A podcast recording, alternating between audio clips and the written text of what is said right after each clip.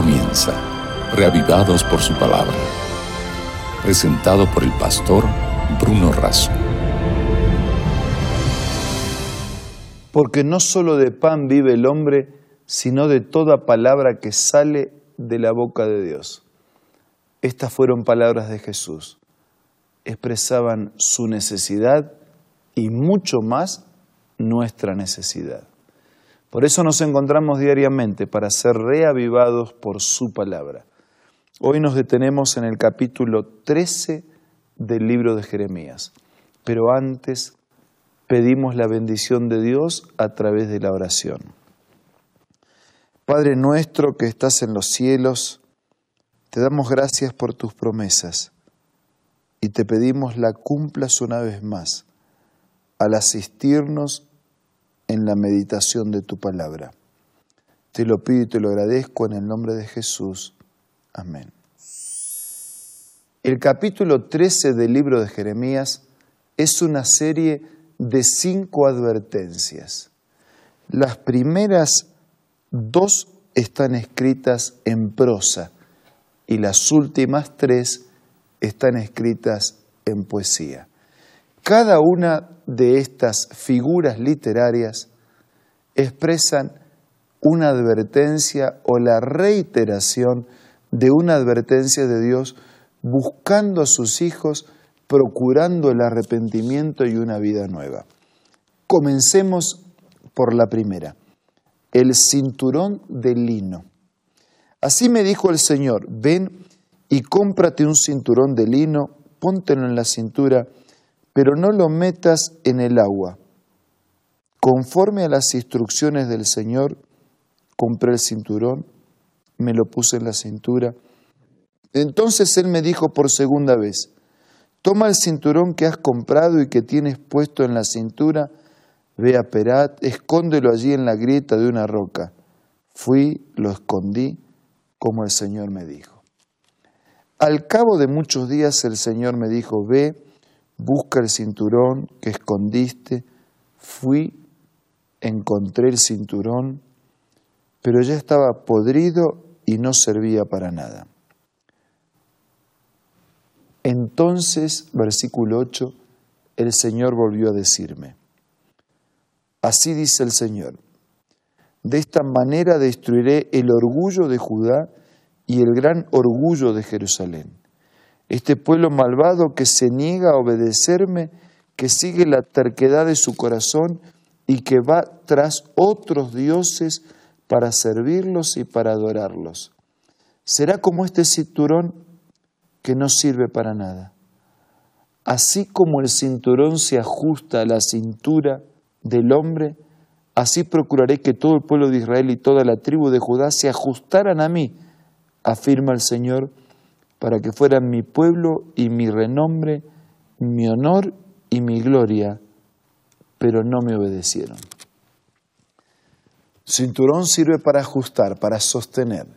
Y esta primera advertencia tiene la figura de un cinturón. Hay cosas que deben ser ajustadas conforme a la voluntad y a la palabra de Dios. Pero ellos no quisieron hacerlo. Y así como ese cinturón fue, terminó en un estado de putrefacción,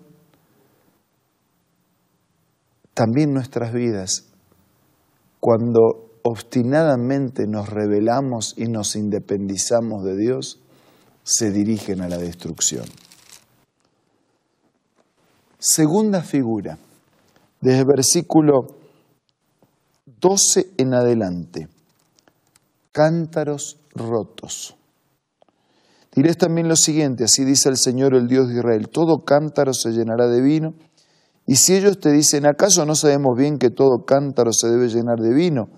Entonces les responderás que así dice el Señor, voy a llenar de vino a todos los habitantes de este país, a los reyes que se sientan en el trono de David, a los sacerdotes y a todos los habitantes de Jerusalén. Haré que se despedacen unos a otros, padres e hijos por igual. No les tendré piedad ni lástima, sino que los destruiré sin compasión, lo afirma el Señor. Esos cántaros rotos hablan de un liderazgo roto, de una justicia rota, de una vida quebrada. Un cántaro roto no cumple su propósito. Y cuando la vida no tiene a Dios, no cumple su propósito. Y una vida sin Dios se encamina hacia la autodestrucción. Escuchen, presten atención. No sean soberbios que el Señor mismo lo ha dicho. Glorifiquen al Señor su Dios antes que haga venir la oscuridad y ustedes tropiecen contra los montes sombríos.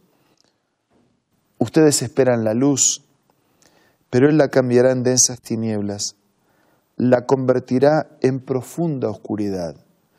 Pero si ustedes no obedecen, lloraré en secreto por causa de su orgullo, mis ojos llorarán amargamente y se desharán en lágrimas, porque el rebaño del Señor será llevado al cautiverio. Versículo 18.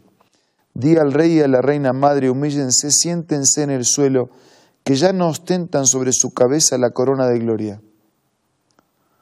Las ciudades del Negev están cerradas, ya no hay quien abra sus puertas. Todo Judá se ha ido al destierro, exiliado en su totalidad. Una ciudad cerrada, un pueblo quebrado, una vida arruinada, un presente malogrado, un futuro incierto. Desde el versículo 20 en adelante, ahora es el profeta el que habla. Alcen los ojos y miren. A los que vienen del norte, ¿dónde está el rebaño que te fue confiado? ¿El rebaño que era tu orgullo? ¿Qué dirás cuando el Señor te imponga como jefes a los que tú mismo enseñaste a ser tus aliados predilectos?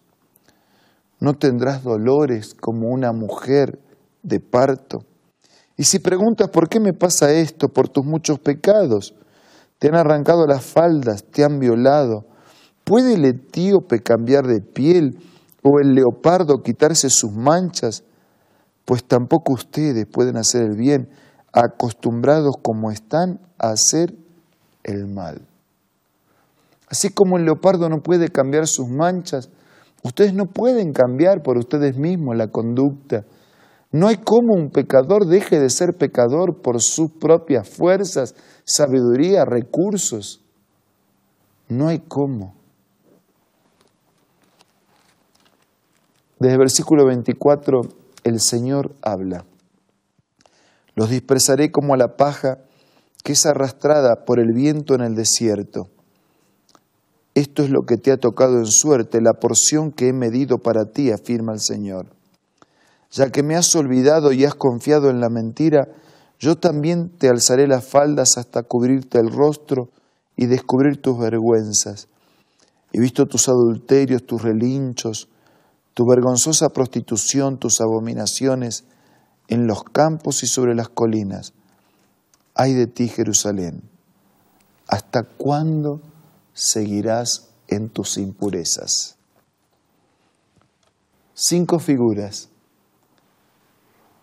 poesía y prosa, para advertirnos que es nuestra vida la que tiene que ajustarse a la voluntad de Dios para advertirnos que solo en Él podemos ser limpios, para advertirnos que el camino del individualismo, del secularismo, del materialismo, del relativismo, del consumismo, nos conducen a la destrucción, pero que en el camino de Dios, del arrepentimiento, del reconocimiento, de la aceptación de su voluntad, de confiar en su dirección, del sometimiento voluntario a su soberanía, nos aguarda un presente distinto y un destino de eternidad.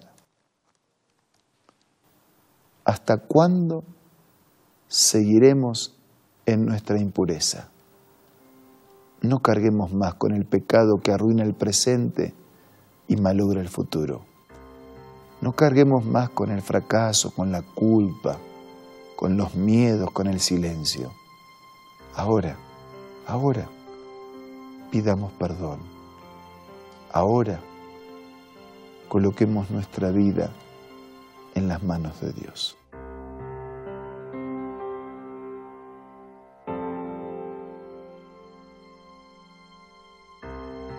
Señor, estamos aquí para agradecerte, también para reconocer nuestra pecaminosidad y también para pedirte perdón, de manera que tu gracia nos cubra.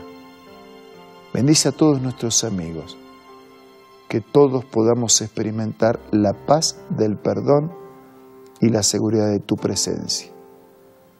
Todo te lo pido y todo te lo agradezco. En el nombre de Jesús. Amén.